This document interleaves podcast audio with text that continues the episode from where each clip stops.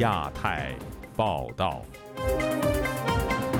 各位听众朋友好，今天是北京时间五月十九号星期五，我是和平。这次节目的主要内容有：社媒发帖触雷，王爱忠寻衅滋事罪成，被判囚三年；中国人权律师谢阳遭秘密关押和虐待，效果事件发酵；日本、台湾艺人在华演出也受阻；香港难容政治漫画与讽刺性视频，言论自由持续沦陷。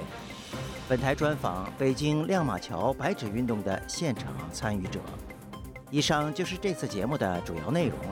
欢迎您收听亚太报道。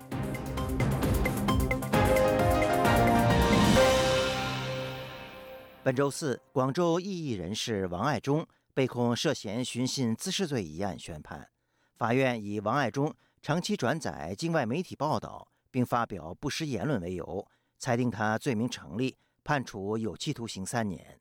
有评论认为。王爱忠只是合法对当局提出质疑，根本不构成犯罪。下面请听本台记者高峰的报道。五月十八日，也就是王爱忠案宣判当天早上，广州市天河区法院一带气氛紧张，当局加派警力戒备。一名基于安全考量要求匿名的广州公民表示，不少人像他一样，希望到场声援王爱忠。最后都被公安驱赶，甚至带走。在法院门口到地铁口是有一点多公里的嘛，都有便衣检查，估计有七八十人，他们七八个便衣就围着我。后来有一个还要求我拿个身份证出来，对方是把我那个身份证呢摔在地上啊，他说要立马立马走，不然的话我要送你去派出所了。当天清晨，王爱忠妻子王鹤南由三名国保人员陪同到法院。国保一男两女，他们呃派专车，然后来来我们家楼下，把我带到那个法院这边的那两位女的，然后全程看着我，他们就让我到那个爱中开庭外边的那个边有一个等待区，那那里等待了。王爱忠亲自出庭听判，根据法院的判词，他利用社交平台引述转载境外媒体有关中国政治制度的不实报道，并配上添加虚假信息的言论。严重损害中国的形象，起哄闹事，造成公共场所秩序严重混乱，裁定他寻衅滋事罪名成立，判处有期徒刑三年。就是完全就是个笑话来着。律师一直都是为爱中那个做无罪辩护的，完全爱中所有的这些东西完全都不构成犯罪，然后最后给爱中刑期判了三年，这个是我们是绝对是不服的。王鹤南谴责当局以自己做过笔录、属于证人为由，阻止他旁听庭前会议和到庭听判，就是封我的嘴，不想让我知道太多。他们这个开庭的整个程序是什么，内容是什么，就是等于是像封我的口一样，避免我是在外边又发布一些什么东西。再一个，他们就是想用从精神层面去折磨你，因为他知道我和爱忠已经两年没见了，他们就想用这种方法来折磨你的这些意志。原籍浙江的王爱忠，上世纪九十年代到广州求学，毕业后留在当地发展。他是南方街头运动发起人之一，被捕前经常活跃于推特等社交平台，并接受外媒采访。二零二一年五月，他在广州住所被警方带走。异议人士梁一鸣认为，王爱忠的言论一向温和。从未超越中国宪法赋予的言论自由范围，就好像是武汉疫情那样。王爱忠呢，他就曾经要求公开伤亡人数，就当局呢觉得这样的话呢，可能会造成恐慌，所以呢就不喜欢这种积极思维的人吧。自由亚洲电台记者高峰香港报道，在七零九大抓捕中被关押的人权律师谢阳，在遭秘密羁押十个月后，终于在本周三。与代理律师会面，而另一位在七零九大抓捕中被重判八年的维权人士吴干，则在周四刑满出狱。下面请听本台记者唐媛媛的报道：中国维权律师谢阳因涉入七零九案，被长沙警方在二零二二年初以煽动颠覆国家政权罪羁押。据维权网报道，本周三，谢阳终于在时隔十个月后与代理律师会面。谢阳表示，他在狱中受尽折磨，被殴打。谢阳的前妻陈桂秋在接受本台采访时表示，中国当局不该非法羁押谢阳，他呼吁中国当局立即将他释放。呃，而且他在被羁押期间，嗯，这么长时间不让律师会见。同时遭受了各种各样的酷刑，还戴工字链，不让他啊买东西，不让别人跟他说话。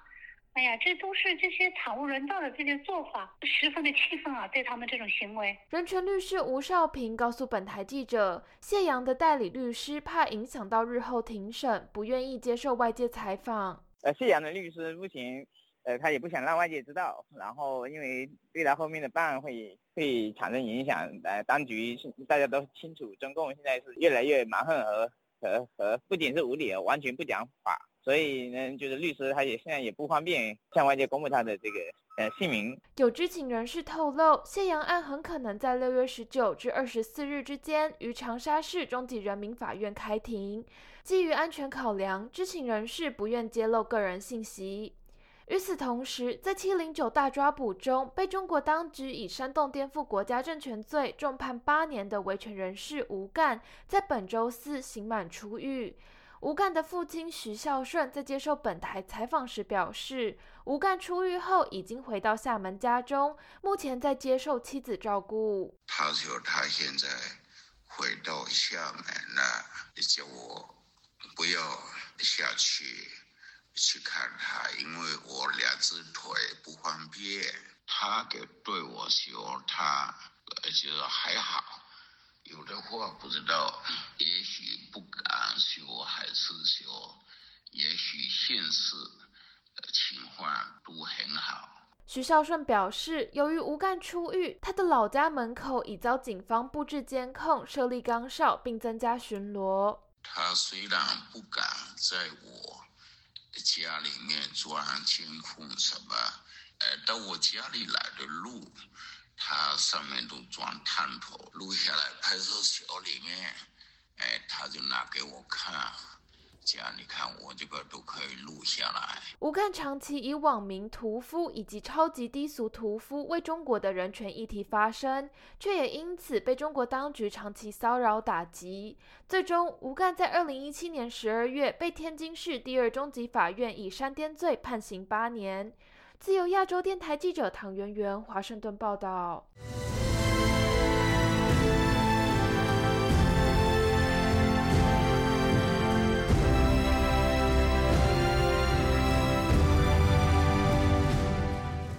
效果文化公司被查事件持续发酵。近日，日本、台湾艺人在广州和杭州的演出也相继受阻，当局整顿文化娱乐市场的力度日趋升级。下面请听本台记者古婷的报道。继效果文化公司的演出涉嫌侮辱解放军而遭千万元的罚款之后，本周三晚上，日本森女音乐人药师寺宽邦在广州举行的演唱会被临时取消，主办方创无限发公告。承接上级部门通知，因不可抗拒力，非常遗憾地告诉大家，原定于五月十七日晚在广州永清坊店举办的药师师宽邦福苑二零二三亚洲巡演广州站遗憾的取消。主办方表示将进行全额退票处理。药师寺宽邦在新浪微博连发两帖称：“很抱歉，今天我本来想唱歌，广州对不起，我们一定要再见面吧。”对于当局突然取消药师寺宽邦在广州的演唱会，湖南网民毛先生周四接受本台采访时说：“有可能是拒绝一些新鲜的思想啊，或者思维的方式，一些东西啊，我来自文明社会的对中国人的国人的影响吧。他为了杜绝这些东西吧。”众多年轻观众对这场音乐会开始前三十分钟取消演出感到失望和不满。有微博网民留言写道：“难得想清静，调整心情，都到了门口了，效果真牛啊！”还有网民质问：“为什么我刚走到大门口，现场凌乱？现场图片显示有年轻人看着手机上所显示的取消演出通知，一脸无奈。”九零后网民孙倩接受本台采访时说：“她也很想看药师寺宽邦的音乐会，但没想到会出现这种事。”她说：“觉得应该是跟那个就是效果的事情有关嘛，但是我很多都停了呀，就是涉及到外国人的演出都停了。这个事情我觉得也蛮扯的，因为就是说他那个取消了演出。”都还说什么脱口秀啊？国内根本不可能说与老外来说脱口秀的，像唱歌啊，你说能唱出什么？像那个药师啊，他还是一个和尚。音乐博主音乐节集散地发帖称，药师寺宽邦巡演前几站重庆、成都、长沙等都顺利演出了，广州突然取消，有点意外。目前官方的监管部门未回应事件。时事评论人士毕鑫对本台说。中国多地文化监管部门取消脱口秀等演出，属于当局对文化娱乐领域实施的一项强制措施。文化强制措施包括一些那个台湾的乐队也不允许上台。其实这是一种政治环境下的一种很担心的文化意识形态，所以才会造成现在新一轮的文化强制措。除了日本森女音乐人要实施宽邦音乐会被取消，原定于星期六在银泰百货杭州滨江店举行的台湾三人编制乐团椅子乐团也发出取消演出通知。自由亚洲电台记者古婷报道。早在北京整治脱口秀行业之前，香港的政治漫画和讽刺性政治评论节目，在国安法生效之后就已经成为当局打压的目标。有学者认为，这一状况反映出中国式的言论管控正向海外蔓延。下面请听本台记者陈子飞的报道。讽刺时弊的政治评论、政治漫画和脱口秀等，曾经在香港甚至一时。但随着国安法实施，各家媒体逐步减小相关的评论节目和专题。早在一九八九年就已经开播的讽刺时弊节目《头条新闻》也被迫停播。头条新闻前主持人吴志森表示：“当权者能否接受以嬉笑怒骂的手法表达批评，是观察社会言论自由恶化的重要指標。”誒，頭條新聞可能，譬如太后主小猴子或者其他嘅環節都係用兩。像頭條新聞的太后以小豪的單元，用二至三分鐘時間，把事件最重要和荒謬的重點，很濃縮地告訴觀眾，給人會心微笑的感覺。我經常說，一個社會如果容不下諷刺和批評，等同於容不下言論自由，這是衡量一個社會言論自由重要的風向標。吴志生表示，在国安法下，港府向新闻创作和图书出版等多个领域开刀，从停播头条新闻到明报的尊子漫画停刊，都显示香港从多元言论社會倒退至威權社會。粗暴已經係一個新常態嚟㗎啦，唔會俾粗暴是一個新常态，政府不會給你任何申辯的機會，直到你跪下。其實尊子是否踩到國安法的紅線呢？也沒有這樣說。但现实的情况是心领神会和有杀错不放过，因为人人心目中都有一本国安法，如同台湾当年威权时代，每个人说话都要万二分的小心。已经移居英国的吴志生表示，虽然不少人曾建议他可以用不同的平台复活头条新闻类的正评，但他表示，以自媒体制作的正评意义和影响力已大不同。政治漫画的生存空间在管法后也大受影响。政治漫画家 V.A. 王 Sir 表示，香港政治漫画的发展在反送中时期曾经百花齐放，现在只剩下在海外创作才有空间继续透过漫画批评。政府根本就系所有嘢，总之你闹政府就系错嘅。國安法之后，大家就现在的环境是骂政府就是错。在國安法后，大家都要面对敢不敢再畫的问题。而我的纠结是，人在海外会否害脱离群眾？在我不知如何继续画时，收到不同读者的私讯，在他们很不开心时，能找到一个幽默点，鼓励我继续画下去，为不能发生的港人发声。台湾政治大学国发所助理教授王少年表示，中国用政治和商业施压、管控言论自由的手段，影响不仅局限在香港，正向台湾和海外扩展。中国当局言论控制的模式，已经不只是局限在比较纯粹的政治的范围里头，蔓延到文艺的版面。他表示，创作者通过自媒体发表作品，能否突破中国用市场影响力管控批评言论，取决于使用的网络平台对中国市场的依赖程度。就亚洲电台记者陈子飞报道。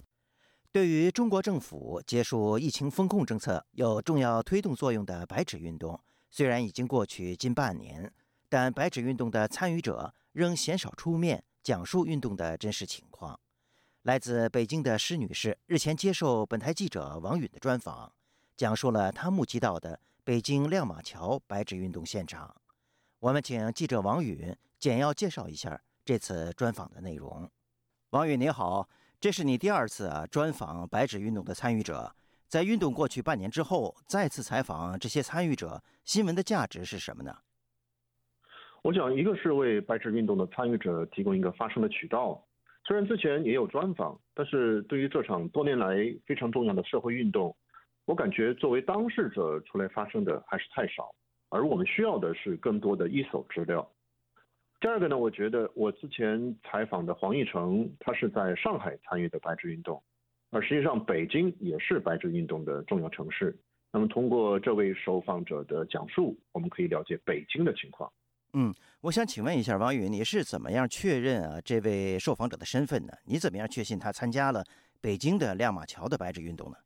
嗯，他给我提供了两段现场的视频，而这些视频呢和我们以前在网上看到的很多呃被认为是北京亮马桥白纸运动现场的视频是吻合的，而且我们可以从中看到他在现场有他露脸的视频，啊，只是说他出于安全的考虑，他不希望我们把这些视频。公布出来，而且他这一次不愿意出示全名，也是出于安全的考虑。那么在这一次的专访当中啊，你感觉受访者提到的一些问题啊，有哪些可能是之前我们听众朋友不太了解的呢？呃，有一个呢是时间，就他说呢，他是十一月二十七号天黑之后去的亮马桥，而且他是直到十一月二十八号凌晨三四点才离开。我其实没想到北京亮马桥的白纸运动是持续了这么长的时间。那还有一点呢，实际上也是我没想到的，就是说警方呢，他能够把亮马桥这么大一个交通要道封锁的很死，那就限制了人们去参与现场的行动。嗯，那么这位受访者呀，对整个白纸运动的影响是如何分析的呢？呃，他有一点分析呢，我觉得特别有价值，就是。通过白纸运动，人们之间实际上是互相表明了心迹，啊，鼓舞了勇气，在对抗中共集权的这个心意上是相通的，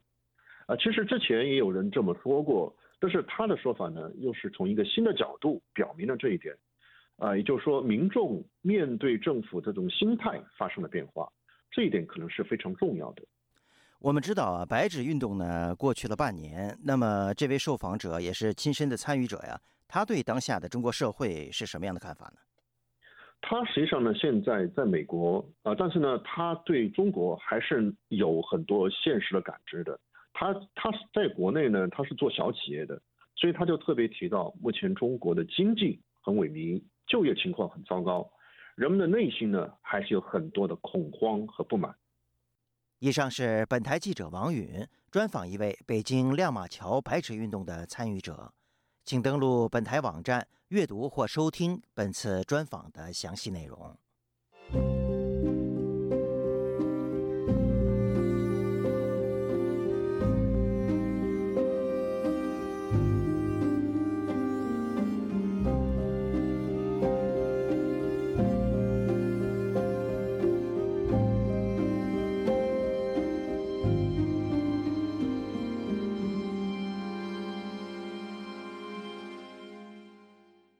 七国集团领袖峰会本周五即将在日本广岛举行，美国将如何联合盟友抵制中国的经济胁迫，成为各方关注的焦点。对此，美国国会众议院外交委员会成员星期四强调，美国需要建立一个行动一致的印太地区国家联盟。下面请听本台记者凯迪的报道。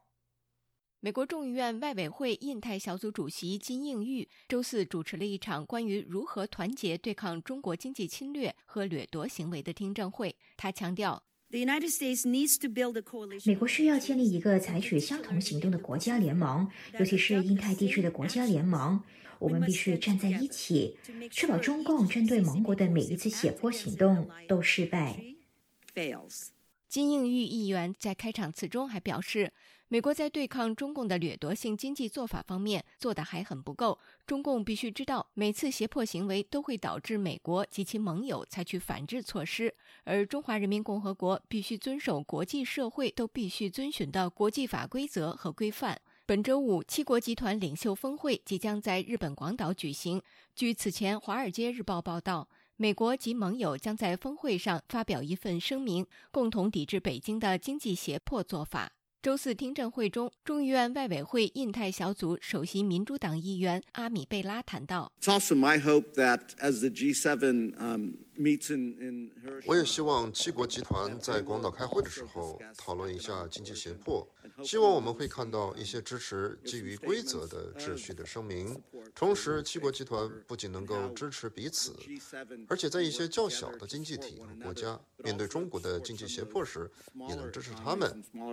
Countries should they face Chinese economic coercion. 周四听证中有多位证人出席，其中包括半导体生产设备公司 Phantometrics 的首席执行官阿隆拉斐尔。他讲述了该公司商业机密和知识产权遭内部华人员工窃取，并在中国成立山寨公司微虫半导体的惨痛经历，并提醒国会议员，美国需要进一步完善相关立法。美国企业研究所高级研究员史建道认为。要遏制中国的掠夺性经济做法，美国先要弥补自身漏洞，包括要提醒投资者投资中国公司的风险，并截断流向中国的大量资本。事实上，在中国方面，如果你成功的窃取了知识产权，你就会得到补贴，并对美国投资者更有吸引力。史建道举例说，就在美国对中国发动贸易战的2017到2020年间，美国流向中国股票和债券市场的资金就增加了7800亿美元。新美国安全中心印太安全项目兼职高级研究员戴维·费斯指出，要减轻中国胁迫性政策的伤害，并让其付出代价，实现威慑，最重要的就是美国首先应该通过在战略领域限制与中国的贸易。来缩小美国和盟友面临中国胁迫的风险。以上是自由亚洲电台记者凯迪华盛顿报道。本周三，美国众议院美中战略竞争特设委员会召开听证会，聚焦中国咄咄逼人的经济野心。有美国前官员表示，中共数十年来都在对美国发动经济战，美国需要调整对华经济政策，在经济上与中国分阶段战略性脱钩。下面请听本台记者经纬的报道。十七日晚，美国众议院美中战略竞争特设委员会就中共的经济战举行听证，关注中国的经济野心。该委员会主席共和党籍众议员麦克加拉格尔开场直言：“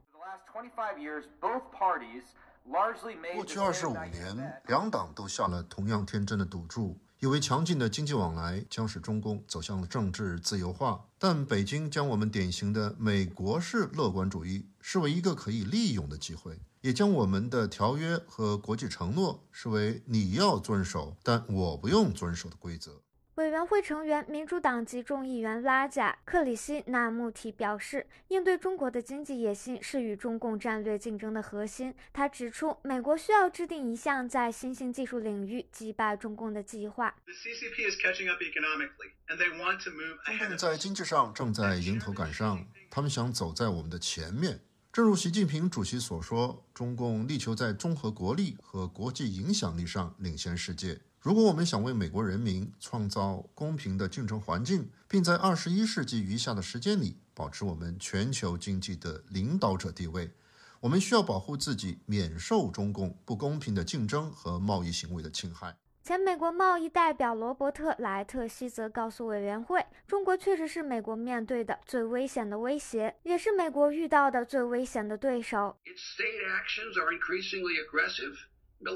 中国的国家行动越来越具有侵略性、军国主义、敌对、极权主义，并针对我们。中国认为它注定要成为世界上唯一的超级大国，而我们堵住了道路。中共几十年来一直在对美国发动经济战争。他呼吁美国政府应在经济上分阶段与中国战略性脱钩，但他并不认可全面切断联系。他认为不切实际，还可能起到反效果。前美国国会美中经济与安全审查委员会主席罗杰·罗宾逊则表示，超过一亿美国人持有美国制裁的和其他中国公司不良行为者的股票和债券，而这些公司涉嫌使用强迫劳动、从事间谍活动，并为中国军方提供服务。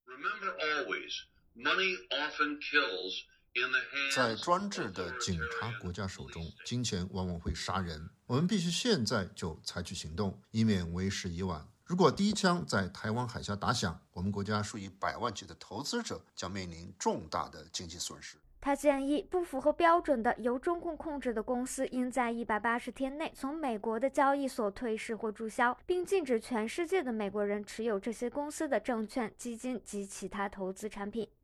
自由亚洲电台记者金卫华盛顿报道。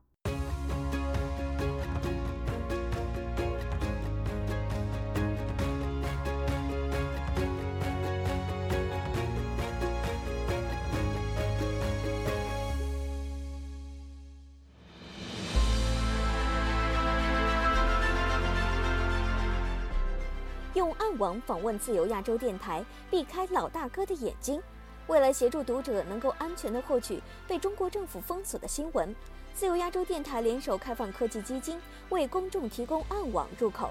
中国大陆的读者可以借此匿名访问本台，以浏览最新疫情消息和其他敏感新闻。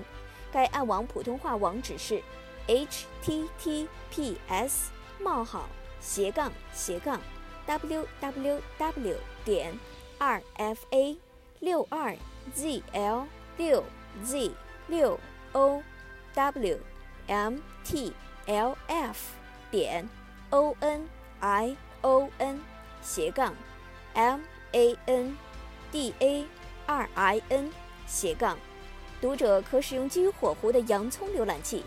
匿名访问以上网址。该浏览器最初由美国海军研究实验室设计，可以通过像洋葱一样的多层加密结构，屏蔽互联网用户的地点和身份，绕开政府的审查和监控。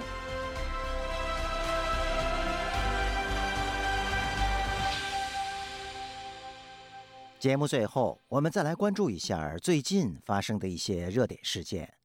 美国蒙大拿州州长詹福尔特星期三签署法案。全面禁止州政府及一般用户下载和使用中国短视频应用软件 TikTok。